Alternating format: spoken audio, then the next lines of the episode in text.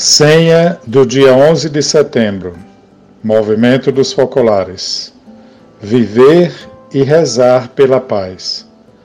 Reflexão Apolônio Carvalho Nascimento.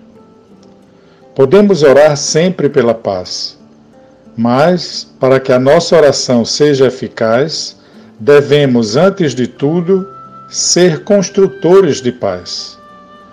A paz não é somente a ausência de conflitos ela é harmonia nos relacionamentos e nasce no coração de cada um de nós. Quando tenho paz, distribuo paz. Meus gestos, palavras e atitudes devem ser de paz.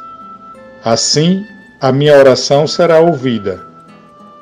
Paz é também perdão, paciência, compreensão, é ter disponibilidade para a escuta para assistência ao irmão é viver o amor na medida de Jesus, indo além do limite humano para amar também a quem consideramos um adversário, um rival ou mesmo um inimigo.